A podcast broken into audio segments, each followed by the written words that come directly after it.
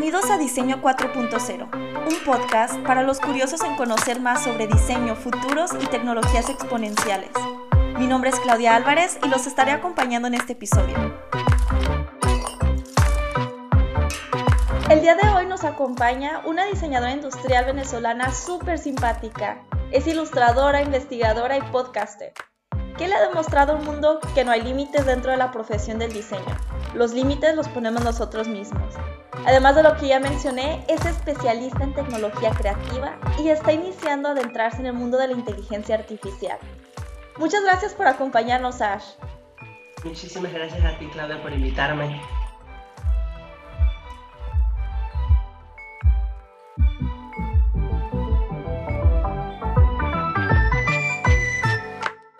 me gustaría que nos contaras un poco sobre tu historia, de cómo fue que llegaste a México. Bueno, yo soy diseñadora industrial de profesión, egresada de la Universidad de los Andes en una ciudad que se llama Mérida, en Venezuela. Eh, me titulé hace ya, eh, digamos, varios años. Y tuve la oportunidad de venirme a hacer prácticas universitarias aquí en la ciudad de Cuernavaca, en una empresa que se dedica todavía al tema de producción de partes y accesorios automotrices. Entonces, pues nada, vine acá a hacer mis prácticas de la universidad.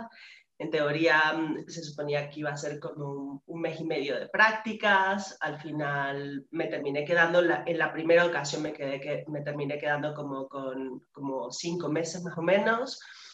Eh, me regresé a Venezuela porque me faltaba un año para titularme y mm, cuando me fui me llevé, el me llevé un proyecto de aquí de la empresa como proyecto, digamos, como terminal, como proyecto de tesis.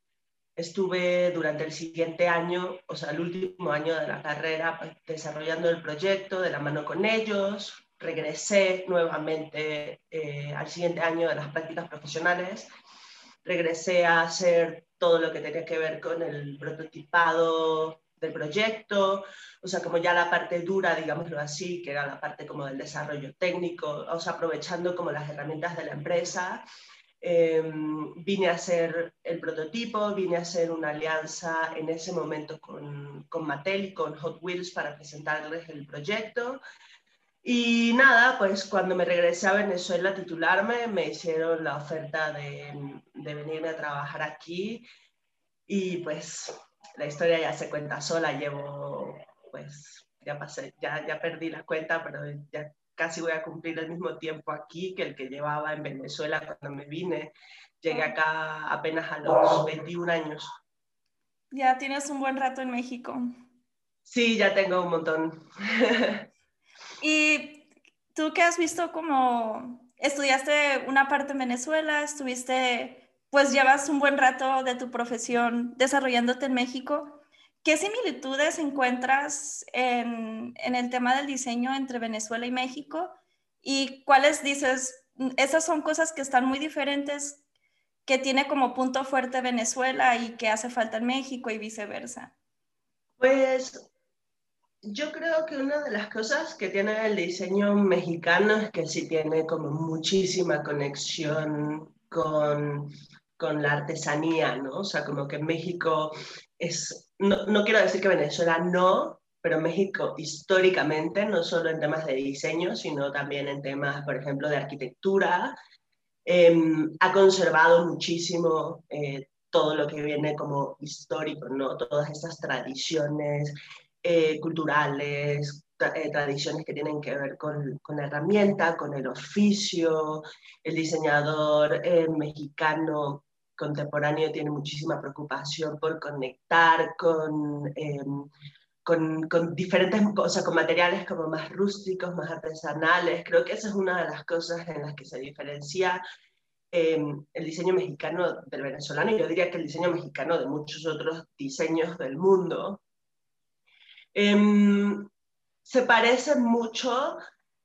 Eh, pues yo creo que es, es, que es difícil, es difícil comparar para mí porque cuando yo estudié en Venezuela, pues fue hace muchísimos años. en donde pues la situación también era como diferente, ¿no? La situación política, la situación académica era diferente. Em, y, yo creo que se parece mucho, en, por ejemplo, en, la parte como de el aprendizaje, un equilibrio entre aprendizaje como técnico, pero al mismo tiempo como artístico. Cuando yo estudié en Venezuela, el diseño industrial era mucho más técnico, mucho más industrial era mucho más enfocado justamente como, yo siempre digo, como es, como el diseño industrial by the book, ¿no? El diseño industrial de la época de, de la industrialización, en donde era, pues, aprendías para trabajar en una empresa en donde se iba a hacer una producción masiva, o sea, donde se esperaba que tú trabajaras para poder producir, no sé, 100.000 piezas, 500.000 piezas, y creo que una de las cosas que pasa aquí en México es que son, eh, hay como más equilibrio, ¿no? O sea, como que si hay una formación para ese diseñador industrial, hay universidades que tienen ese perfil, pero también hay otras universidades, como por ejemplo Centro, que es donde yo trabajo,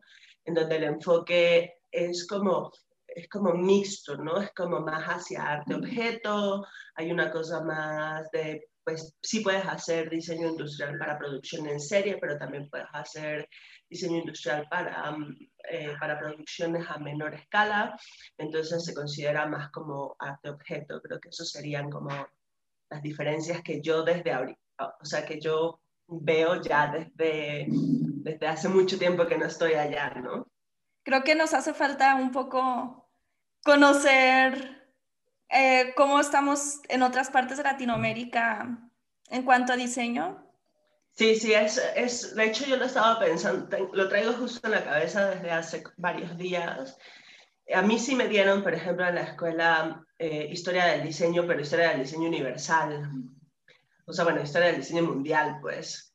Y, y, sí hay un tema muy marcado, de hecho yo escribo de eso, en, en, escribí recientemente un artículo para Cool Hunter acerca de la descolonización del diseño y, una de las cosas importantes en las que eh, necesitamos trabajar es justamente quitarnos esta cuestión como anglo-eurocentrista, en donde los ejemplos que se nos ponen en la, universidad y en diferentes partes están nada más relacionadas con escuelas de diseño industrial eh, europeas y americanas específicamente el caso más nombrado del diseño industrial, que es la Bauhaus, ¿no? O sea, como que todo el mundo sabe, tú dices la Bauhaus y todo el mundo sabe quiénes son, hablas de Ulm y también todo el mundo sabe quiénes son, y hablas de un montón de universidades más o de corrientes estéticas que hay, la gente identifica muy bien las que son eh, europeas y, y angloamericanas, pero muy pocos saben de qué es lo que está pasando en Centro y Sudamérica.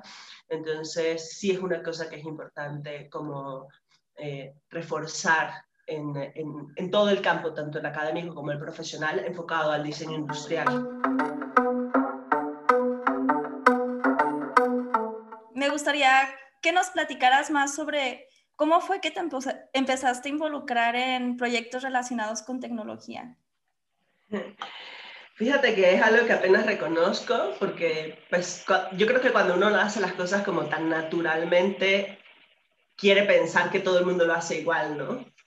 Y como que yo no, no había eh, entendido mi afinidad con la tecnología porque es algo que se me da afortunadamente eh, de, forma, de forma natural eh, pero la gente que me rodea sí lo identifica como algo que pues, siempre me gustó, ¿no? que siempre me llamó la atención, como que siempre fui muy afín a, pues, a tener como, ya sabes, lo básico, ¿no? Compus, como que siempre que salía un nuevo iPod yo lo quería, o sea, como que gustos como por, como por gadgets, ¿no? Pero específicamente em, diría que en la universidad, o sea, sí se me despertó el interés muy fuerte en la universidad llevé, cuando empecé el cuarto año, llevé una materia que era de modelado tridimensional. En ese tiempo era una cosa así como súper ultra guau, ¿no? O sea, como que modelar en una computadora era, órale, ¿qué es esto? Y cómo, se, o sea, ¿qué, voy a, ¿qué puedo hacer con esto? Y me acuerdo que, em, de hecho, no, o sea, yo no, yo no quería estudiar diseño industrial, en realidad yo quería estudiar era diseño gráfico, es algo que ya todo el mundo sabe, que bueno, mucha gente sabe que yo lo que quería era estudiar gráfico y, empecé a estudiar diseño industrial por, por, por, una serie de razones y como que, no, como que no le agarraba el gusto, ¿no? Como que era como, no sé, o sea, sí me gusta, pero no, como que no hay nada que dijera, o sea, yo veía como a todos mis compañeros de trabajo súper ya enfocados a, a mí me gustaría esto, a mí me gustaría esto, y yo decía, no, pues yo todavía no sé, y cuando vi la primera clase de modelado tridimensional fue como de, esto es lo que me gusta, ¿no? Y pasaba horas rendereando, horas modelando, en, en ese momento era yo creo que de las primeras versiones de AutoCAD, de las, de las primeras versiones del 3D Max, y mm, esa fue como la primera, como mi primer encuentro, el primer encuentro que reconozco con la tecnología eh, en la universidad. Y pues a raíz de eso como que todo se fue alineando, ¿no? Empecé a trabajar en esta empresa que te digo de industria automotriz. Y ahí pues obviamente la industria automotriz, o sea, todas las industrias de transporte, automotriz, aeroespacial, este, aeronáutica, todas van muy evolucionadas, son las empresas que generalmente siempre están marcando como, eh, como que van en la punta de la tecnología, ¿no? Porque se los exige los procesos productivos, entonces pues tuve la oportunidad ahí en esa empresa de trabajar ya con con procesos de impresión 3D, con procesos de, de rauteado computarizado, era de la tecnología como más avanzada. Yo siempre digo que era como, yo trabajé con impresión 3D cuando ni siquiera era trendy, ¿no? Cuando todavía las impresoras costaban 500 mil pesos y las patentes le, le, le, pertenecían a ciertas industrias. Entonces, la primera, el primer contacto profesional que tuve fue ahí, en esa empresa. Eh, estuve, tuve oportunidad de igual modelar ya en programas mucho más sofisticados, empezar a trabajar con diferentes eh, tecnologías de fabricación digital y, y, ahí mismo empecé a trabajar con proyectos que tenían que ver con sensores, un poco de, eh, como temas como de objetos inteligentes. Y bueno, después ya como que todo eh, se encaminó hacia allá, ¿no? La mayoría de las empresas en las que he trabajado y ahorita en la parte académica a lo que me dedico está directamente relacionado con tecnología.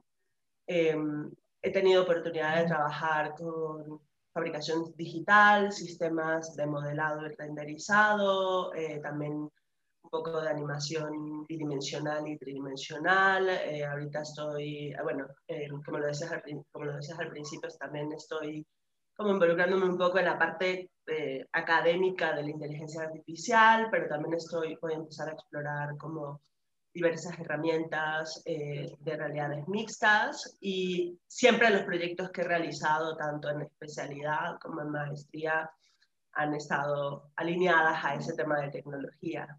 Pero yo realmente, eh, digamos que reconocí mi línea tecnológica con un proyecto que hice en la maestría, no, recuerdo hace cuántos años la hice, pero ya hace como más de tres años, y nos mandaron a hacer un proyecto de investigación y, yo me fui por la, por la parte tecnológica y una profesora me hizo como ver, o sea, como darme cuenta de, oye, pues creo que esto podría ser como una línea de trabajo, ¿no? Como una, como, tu, como una de tus líneas de investigación, porque creo que siempre al final terminas como conectándolo con la tecnología.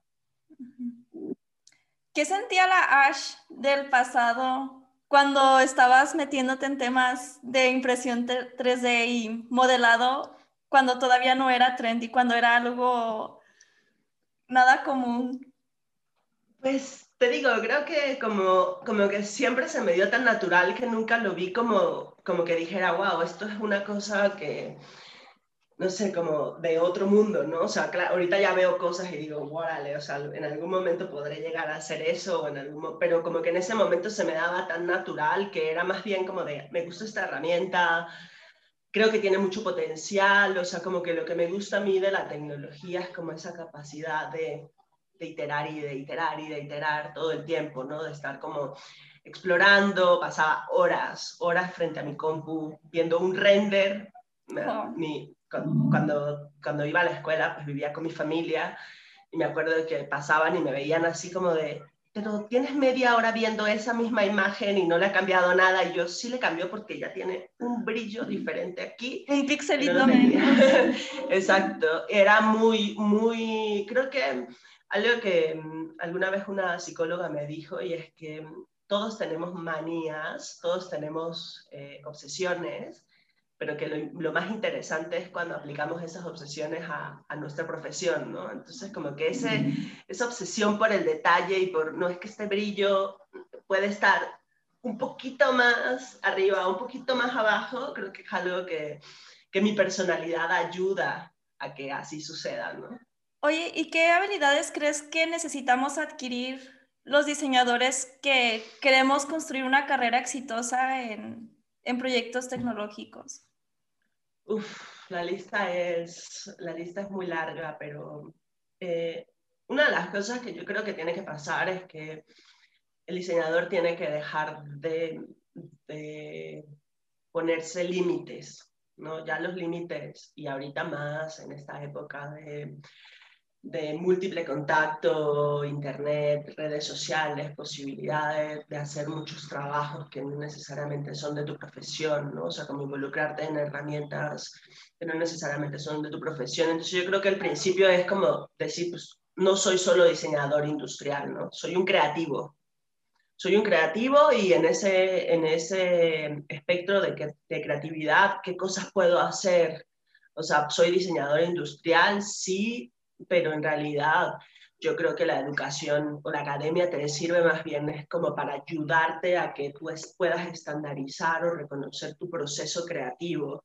Entonces, en realidad, no importa lo que tú metas, eh, pues va a salir algo bueno. O sea, claro, hay cosas como, de repente no es como pues un diseñador que quiere hacer un, un, edificio, de que pueda hacerlo, puede hacerlo, ¿no? Hay gente que dirá, no, pero es que no tiene los conocimientos. Sí, posiblemente no los tenga, pero los puede adquirir.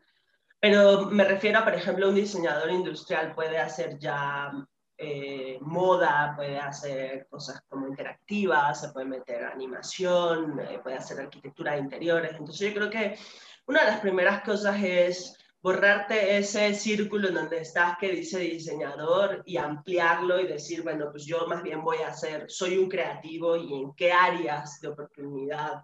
Y ya entonces el, el tu panorama es como mucho más amplio de las oportunidades que tienes. Em, otra de las cosas yo creo que es eh, el autoaprendizaje.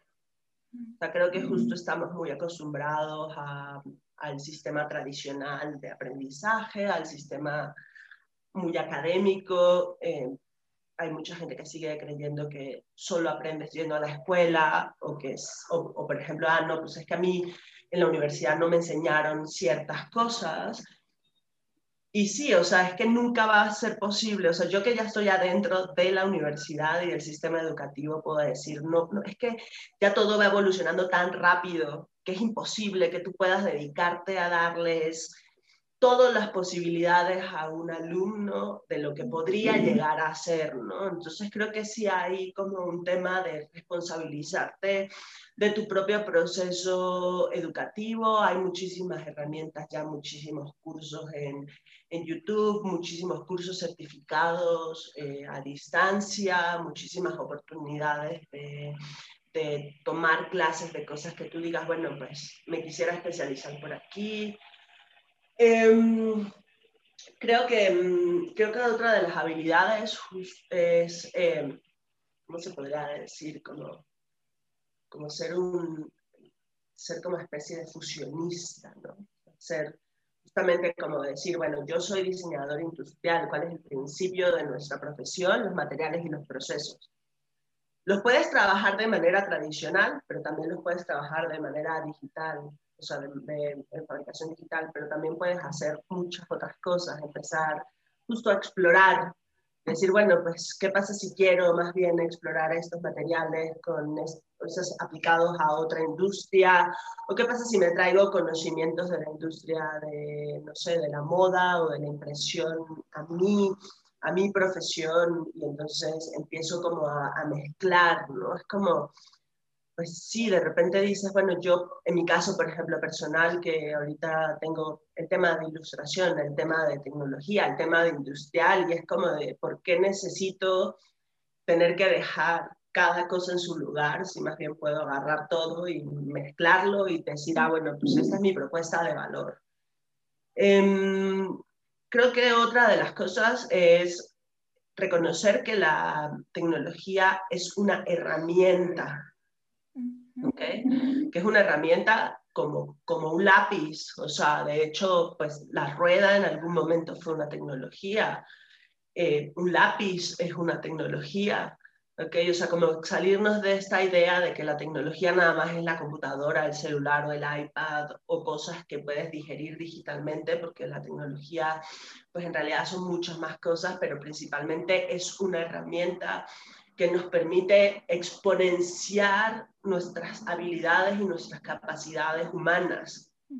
¿sí? Entonces, pues entender que la herramienta no es que la tecnología no lo es todo, la tecnología es una herramienta que nos sirve a nosotros para poder hacer, no sé, una ilustración con muchísimas más posibilidades que si la hicieras a mano, para poder hacer un modelado tridimensional para mostrar una propuesta. O sea, al final es, es eso, ¿no? Es, es, desarrollar, o sea, entenderla como, como una herramienta.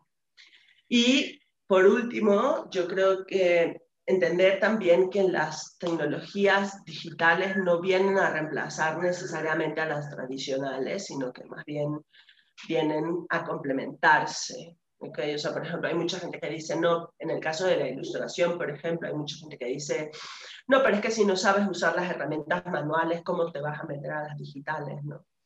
Em, o, o, mucha gente que cree, no, para que ya lo manual ya no me sirve, lo dejo a un lado y, ya me enfoco solo en lo digital. Y es como de por qué, ¿no? O sea, si puedes, por ejemplo, imprimir en 3D una pieza para después hacer un molde y hacer una repetición de piezas en cerámica, qué increíble, porque entonces le das al proceso de cerámica una propuesta de valor más alto.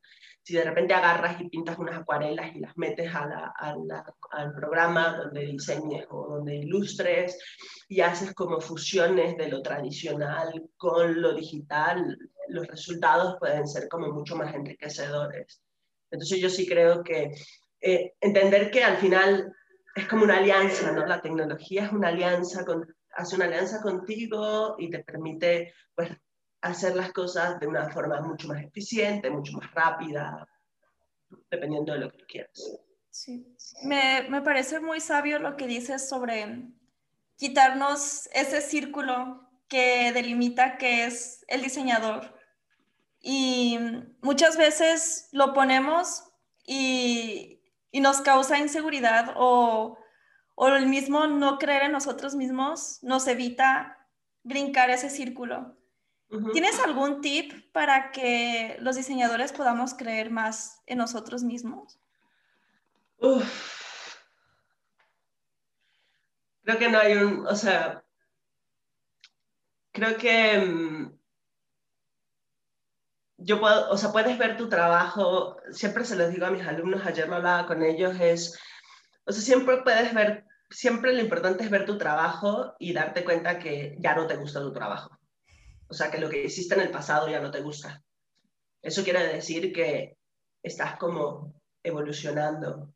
¿sí? Entonces, para mí, como que algo que, que, sirve para como establecer un poco la confianza es revisar cosas que he hecho antes y decir, mm, bueno, sí, sí estaba padre, pero definitivamente podría ya mejorarlo. Eso me da mucha confianza de decir, ok, tengo ya muchas más herramientas y tengo mucho más eh, conocimiento Em, creo que otra cosa es intentar mantener un equilibrio con, con, las opiniones ajenas, ¿no? Yo siento, veo que muchas veces somos como muy inseguros y queremos que todo el mundo le guste nuestro proyecto o queremos mostrarle nuestro proyecto a todo el mundo y que todo el mundo diga, sí, este proyecto está increíble. Y es como de, no, siempre va a haber como en un gobierno, siempre va a haber oposición y siempre va a haber oficialismo, ¿no? No importa cuál sea el presidente que esté, siempre va a haber una parte que va a estar a favor y una parte que va a estar en contra.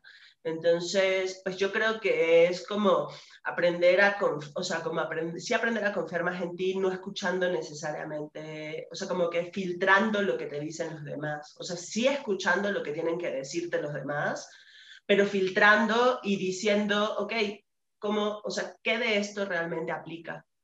creo que una de las cosas que a mí me da mucha confianza es tener un brief lo suficientemente claro. No vamos a decir, no les voy a mentir, no hay el brief perfecto. Siempre salen cosas, siempre a alguien se le olvidó algo, siempre en el proceso se definió otra cosa, pero, pero el brief te sirve para poder establecer como, como esos lineamientos generales, ¿no? Para que cuando la gente o cuando tus guías o, tus asesores te, te cuestionen o te, diga, te hagan alguna observación, tú puedas evaluar esa observación en relación a de dónde nace el proyecto. ¿Sí? Ah, bueno, no, no sé, por ejemplo, si te dieran una observación al respecto de un proyecto de tecnología, pero que, el, no sé, la observación es una observación tal vez em, de otro rubro, tú puedas decir, ok, sí, lo puedo considerar, pero es que eso que tú me estás planteando no se alinea con el proyecto que yo quiero llevar a cabo.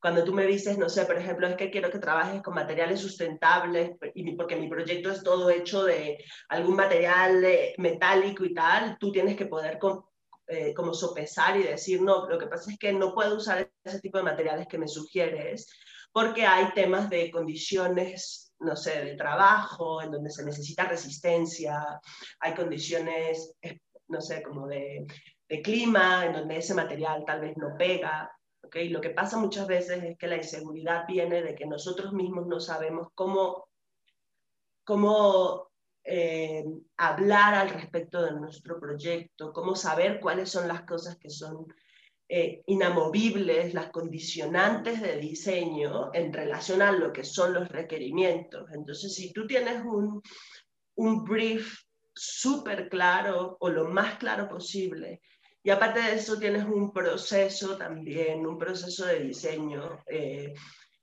estable, lo más probable es que los resultados sean lo suficientemente buenos y entonces eso ya te empieza a dar mucha más seguridad de de lo que estás haciendo y para qué lo estás haciendo.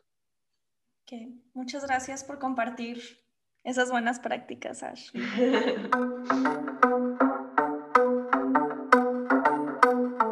Ahora viene una pregunta muy peculiar. Cuéntame. Si pudieras viajar en el tiempo, independientemente de si fuera pasado o presente, ¿en qué época te gustaría ejercer tu profesión? Uf yo creo que mm, yo creo que en el presente me siento muy bien, no, no, lo cambiaría, no lo cambiaría por nada, pero creo que sí me gustaría probar de todos los tiempos, en realidad, o sea, me gusta mucho, o sea, cuando, cuando me remonto a la época del nacimiento del diseño industrial, pienso en, wow, sería increíble, como ya sabes, este trabajo con máquinas, o sea, con la máquina, con la industria, con, con este descubrimiento de, de, materiales y de procesos. No sé, creo que hay algo muy rico en ese tema como de moldes de inyección o cerrándose o máquinas cortando. Eh, siento que como que esa época súper industrial a mí me gusta muchísimo porque aparte de eso, pues sí, había como un descubrimiento de la profesión, ¿no? O sea, como que eh, en ese tiempo justo el diseñador nació siendo un poco de todo, ¿no? Si nos vamos a los, a los diseñadores industriales de, de hace muchos años, también hacían, hacían mucha fusión y hacían fotografía y arquitectura y diseño industrial, pero creo que ese tiempo estaría increíble.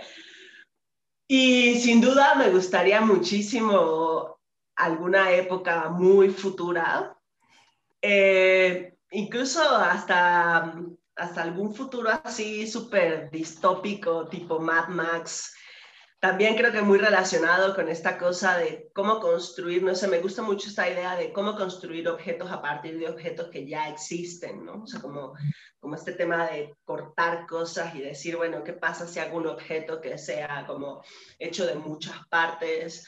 Eh, también me gustaría experimentar qué va a pasar con todo el tema de la, del objeto eh, en la época ya altamente digital, en donde casi todo sea como a través de una pantalla, siento que también está como súper interesante ahí entender cómo empezamos a percibir la fisicalidad a la que estamos acostumbrados ahorita, pero a través como de la pantalla. Entonces, no sé, creo que fue una respuesta muy ambigua, pero es que en realidad pienso, ahorita amo mi profesión, eh, considero que, que, el diseño industrial es una de las mejores carreras creativas que puedes escoger porque tienes posibilidad de accesar a muchas otras profesiones, tener conocimientos que te ayudan a poder desarrollar proyectos de muchas otras profesiones. Entonces creo que no hay un tiempo, en realidad todos los tiempos son maravillosos para hacer diseño industrial.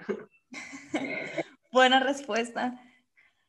Ah, oye, tú tienes un montón de iniciativas, tienes un podcast, eres ilustradora, investigas y ¿cómo, cómo logras administrar tu tiempo y poder tener constancia en tantos proyectos?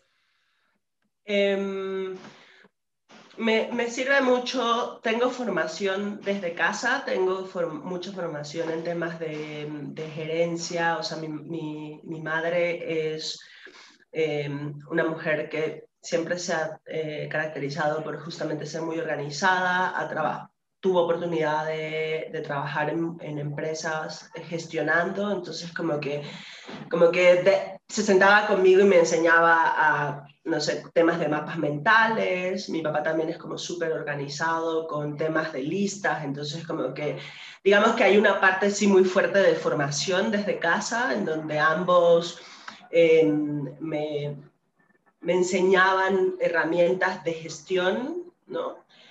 Ahorita, em, bueno, aparte de eso he tenido trabajos también en donde la mayoría de mis jefes siempre han sido así como muy estructurados y creo que eso me ha ayudado, me ayuda muchísimo también. Hay algo también como de mi personalidad, pero específicamente una de las cosas que hago es hago como una especie de reunión conmigo misma todos los principios de semana en donde hago una lista de cuáles son las cosas que tengo pendientes, en qué quiero trabajar, cuáles son las cosas que tienen prioridad, ¿no? Porque la lista puede ser inmensamente larga, pero pues hay cosas que, que, que, responden a un tiempo, ¿no? Si por ejemplo hay una fecha de entrega, si hay un requisito que tengo, si hay algo que tengo que poner en marcha inmediatamente para que se haga en dos semanas o tres, pero que tengo que activarlo desde ahorita. Entonces creo que una cosa que me sirve mucho es sentarme constantemente a, o una vez a la semana analizar cuáles son estas cosas,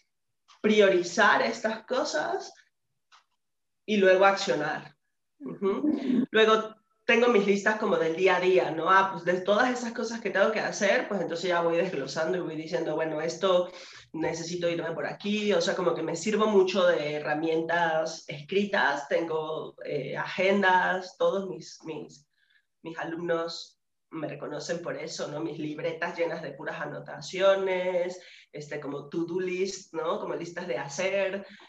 Em, también creo que hay un tema de organización de tiempos, o sea que es importante que decidas cuánto tiempo le vas a dedicar a cada cosa, porque también algo que reconozco en los creativos es que solemos perdernos, ¿no?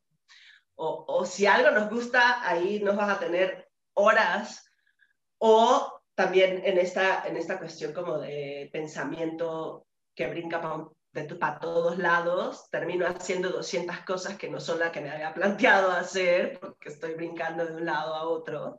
Entonces creo que sí, establecerte los tiempos de, ah, pues me voy a dedicar a, no sé, por ejemplo, todas las semanas voy a dedicarme dos horas a aprender una cosa nueva o me voy a dedicar a hacer el episodio del podcast. Esta semana me voy a dedicar una mañana a hacer un episodio del podcast, como que intentar, pues sí, estructurar los tiempos. Y creo que hay algo que es súper importante también es aprender a medir cuáles son tus límites y cuándo decir que no. O sea, cuando decir, sabes que esto me va a quitar demasiado tiempo y no es prioritario, o este proyecto me, me está llevando a donde quiero, a donde quiero ir, ¿sí? O sea, si tienes esa posibilidad, porque es algo que no necesariamente todo el mundo puede, ¿no? Muchos seguimos aceptando trabajos muchas veces por, pues porque lo necesitas y necesitas los recursos que ese trabajo te da, pero si tienes la posibilidad de no meterte en cosas eh, que no te gustan o que no te llevan a lo que tú quieres, ¿no? O sea, por ejemplo, aceptar si te gusta la tecnología, pues acepta proyectos que tengan que ver con tecnología, busca esos proyectos. Pero creo que principalmente es un tema de organización de agenda, priorización y tiempos aplicados a cada cosa. Y no te voy a mentir, hay muchísimas cosas que a veces se me, se me van, ¿no? hay muchísimas cosas que se me van, hay muchísimas cosas que quiero hacer y se quedan en una lista así de que lo veo a los dos años y digo, chin, esto estaba, esto estaba interesante, pero me comió el tiempo. Creo que eso. Muy bien. Y ya para ir cerrando esta charla tan rica, eh, ¿hay alguna persona, un libro, una empresa que admires mucho? Te puedo mencionar varias. Eh, de personas, digamos, alineadas con lo que estamos hablando, ¿no? Con diseño y tecnología. Em, creo que puede sonar muy trillado, pero Iris Van Herpen, que es una diseñadora de modas que trabaja con tecnologías de fabricación digital desde mucho antes que se hicieran trendy, justamente también, como que fue de las primeras em, diseñadoras que empezó a aplicar procesos de fabricación digital a la industria de la moda entonces creo que ella es una, aunque, aunque suene muy trillada, porque es una referencia que vas a ver en muchos libros y en muchos lados, creo que vale la pena mencionarla. Eh, Neri Oxman es em, una de las directoras de, del MIT, trabaja con un grupo que se llama Mediated Matter Group, ellos están enfocados a temas de materiales, desarrollo de materiales sustentables, fabricación digital, específicamente impresión 3D, es lo que más trabajan. En arquitectura y diseño, me parece que ella justo pone, eh, ella trabaja con un modelo que tiene mucho que ver con esta línea que te hablaba, que te decía de borrar estos como límites. Ella trabaja con algo que se llama el compás creativo y es cómo generar proyectos en donde se fusione el arte, el diseño, la ciencia y la ingeniería. ¿sí? Ese sería como, ella, ella establece como que ese es el equilibrio perfecto. Yo estoy muy alineada con ese pensamiento. Creo que ahorita más que nunca tenemos que tener proyectos que tengan este valor como artístico, ¿no? Que no sea como el objeto meramente vacío, sino que tenga algo ya mucho más profundo, que también esté relacionado pues, con nosotros los seres humanos, ¿no? que somos al final pues emociones, sentimientos, la parte científica, que ahorita pues lo hemos visto, eh, hay muchísimo desarrollo de nuevos materiales para la industria, la parte de ingeniería, que justo tiene que ver con esto de cómo hacer productos ya más enfocados hacia el diseño industrial y pues la parte de diseño que tiene que ver con la funcionalidad del objeto, o sea, que no se vuelva tan artístico que el objeto ya sea como, eh, no sé, como tan abstracto y, tenga que ver nada más con las emociones, sino que sí cumpla con una función. Entonces creo que Neri Oxman es un most. Un most. Em, otra es Paola Antonelli. Te estoy dando como tres ejemplos muy diferentes, aunque parecieran ser iguales entre ellos, en realidad son muy diferentes. Eh, Paola Antonelli eh, trabaja mucho con temas de curaduría e investigación de, objetos enfocados a tecnología. Y de hecho, uno de los libros que te voy a recomendar es un libro que se llama Ecology de Neri Oxman, que justo fue una de las exposiciones que hicieron de Neri Oxman, curado por Paola Antonelli. Creo que Paola Antonelli, aparte de eso, tiene, tiene varias exposiciones enfocadas como a temas de tecnología, interactividad de los objetos, está como muy alineada a eso. Entonces creo que esos serían como las tres, las tres personas, digámoslo así, todas mujeres. Em, otro libro que me gusta mucho es uno que se llama The 3D Printing Handbook, que es de una empresa que se llama 3D Hubs. Es un recopilatorio de todos los procesos de diseño, de, impresión 3D y sus especificaciones. Creo que es una guía maravillosa para todos aquellos que quieran meterse en el tema de eh, impresión 3D. Este libro es la Biblia. Tiene todo, todos los procesos, todos los materiales, todas las especificaciones. Ellos mismos se encargaron de hacer como una revisión con las empresas más reconocidas de impresión 3D en el mundo y, bajaron toda esa información que recopilaron en este libro, que aparte de eso tiene unos gráficos divinos. Entonces, creo que el de Ecology de Neri Oxman y este de 3D Printing Handbook serían los dos libros que te recomendaría. Y como empresa, eh, está muy interesante porque las empresas que a mí me, me, han gustado más y que me han marcado muchísimo más en el campo del diseño son empresas que no necesariamente están relacionadas con tecnología, por ejemplo, IKEA, que es, uno de, es una de las empresas de mobiliario eh, más grandes del mundo, IDEO, que, que, a mí, por ejemplo, me marcó muchísimo desde la universidad, como que cuando, cuando leí sobre ellos fue así como de, esto está increíble, en esos tiempos ellos empezaban a incursionar con lo que ahora se convirtió en design thinking, pero eh, es como que me gusta mucho esa, esa visión como de estrategia hacia el diseño, específicamente de tecnología. Yo diría que la, la empresa más grande para mí es Pixar es Pixar, que aunque no sea enfocado a objeto, me parece que el trabajo que ellos hacen es increíble, el desarrollo de tecnología, el tener el renderman, el desarrollo, todo, todas las nuevas innovaciones, o sea, todas las innovaciones que encuentran para sus películas, el desarrollo de materiales, el desarrollo de, herramientas de renderizado, de animación, me parece que son pioneras. Yo pondría Pixar como la número uno para mí y ahorita eh, estoy siguiendo mucho el trabajo de una empresa española que se llama Nagami Design y hacen impresión 3D robótica de piezas tamaño gigante, tamaño industrial. Tienen unas pruebas de unas vasijas gigantes y unas sillas eh, increíbles. Entonces me parece que esa es como una de las nuevas empresas que sigo, que digo es esta gente la está haciendo muy bien, que son los de Nagami Design.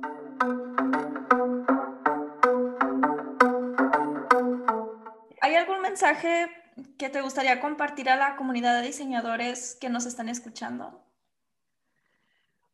Em, yo creo que estoy muy enfocada ahorita en hablar acerca de la importancia que tenemos los seres creativos dentro de eh, la sociedad. Creo que somos profesionales o no profesionales necesariamente que hemos estado bajo el juicio y el prejuicio de la sociedad y hemos sido, ya sabes, tildados de todo, ¿no? De locos, de mm, no sé, de, irracionales muchas veces, de excesivos creativos, de idealistas. Sin embargo, yo creo que el rol del ser creativo en la actualidad es mucho más, es importante. ¿okay? Nosotros somos los encargados de construir la realidad en la que vivimos, o sea, todo lo que consumimos a través de nuestros sentidos, es contenido, son objetos y son cosas que están hechas por los diseñadores. Sabes, las todo el día escuchamos, vemos publicidad y vemos contenido en redes sociales, todas esas redes, todo ese contenido está hecho por diseñadores gráficos, mercadólogos.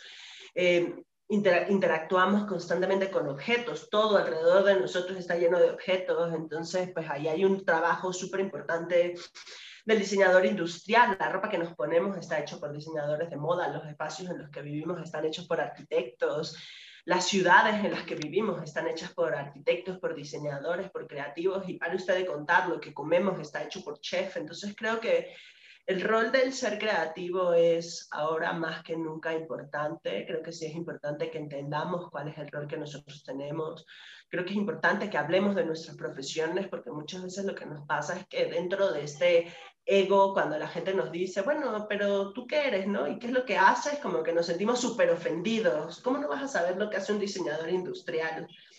Y es como de, pues no, no lo sé, y no te das el chance, o sea, muchas veces la gente no se da el chance de explicar, ven, te voy a explicar qué es lo que hago, ¿no? La gente cree que, siempre digo que nunca falta el que cree que lo que nos dedicamos a hacer es dibujitos. Mm. Y en realidad el pensamiento creativo, el diseño, el pensamiento del diseñador no solo es hacer dibujitos, hacer dibujos es una parte del proceso, pero tenemos todo un proceso, tenemos un montón de cosas atrás que tienen que ver con investigación de mercados, con investigación, eh, con investigación histórica, eh, con revisión de materiales, en el caso del industrial, con entendimiento de procesos, de aspectos técnicos. Entonces yo sí creo que darnos el, el, o sea, entender el rol que tenemos sin ser egocentristas, sentarnos a platicar con otros al respecto del valor de lo que hacemos. Y lo último sería pues también romper el prejuicio desde adentro y es que pues sin duda también hay mucha gente del, del ámbito de las industrias creativas que está utilizando estas herramientas para hacer puro contenido de relleno, puros objetos de relleno, puras cosas sin sentido y sin, sin ningún compromiso. Y creo que ahora más que nunca necesitamos como diseñadores entender que tenemos un compromiso no solo con el medio ambiente en términos de sustentabilidad, no solo con temas éticos en términos legales, sino también con un entendimiento de que nosotros estamos construyendo la realidad en la que vivimos y que tenemos ese compromiso con, pues, con nosotros mismos y con el resto de la, de la sociedad, ¿no? De que lo que, de lo que hagamos en realidad tenga pues un sentido. Y y por último, y ya más relacionado con el tema de tecnología, es no sobreutilizar la tecnología. A mí me pasa mucho, por ejemplo, que siempre, siempre, siempre me pregunto, si voy a poner un sensor en esa puerta, ¿realmente necesita un sensor? ¿O puedo yo ir y abrir la puerta? Sí, entonces muchas veces lo que pasa es que sobreutilizamos la tecnología, queremos ponerle tecnología a todo y no todo lo necesita. Hay cosas que por su naturaleza y pues tienen que ser manuales ya, ¿no? O sea, como que no la sobreutilices, pero tampoco la devalúes. Hay un, hay un, en esto ya escuchaba un alumno, un alumno que decía, fíjate la tremenda tecnología de diseño industrial y la gente imprimiendo baby yodas para sus roscas de Navidad, ¿no? Entonces, yo creo que algo que tenemos que entender nosotros es que la tecnología no hace las cosas por sí sola.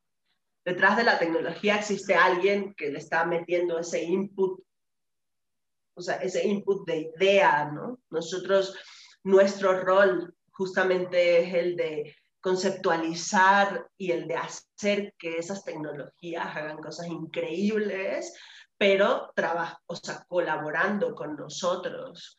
¿Sí? No, la tecnología no hace cosas maravillosas por sí sola, la tecnología hace cosas maravillosas cuando nosotros le metemos ese input a la tecnología de hacer esas cosas maravillosas. Entonces eso también es un gran compromiso.